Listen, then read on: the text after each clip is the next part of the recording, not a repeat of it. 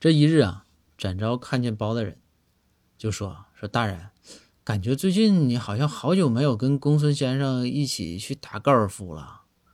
这么养生的活动怎么不不干了呢？”包大人说：“说昭啊，我问你，你愿意跟一个没事儿就把那个脚扒拉那个高尔夫球，然后到处移动，然后占小便宜的人打高尔夫吗？”展昭说：“那我肯定不愿意，那什么人呢？”然后这个时候，包大人说：“说对呀，那个公孙先生也不乐意。”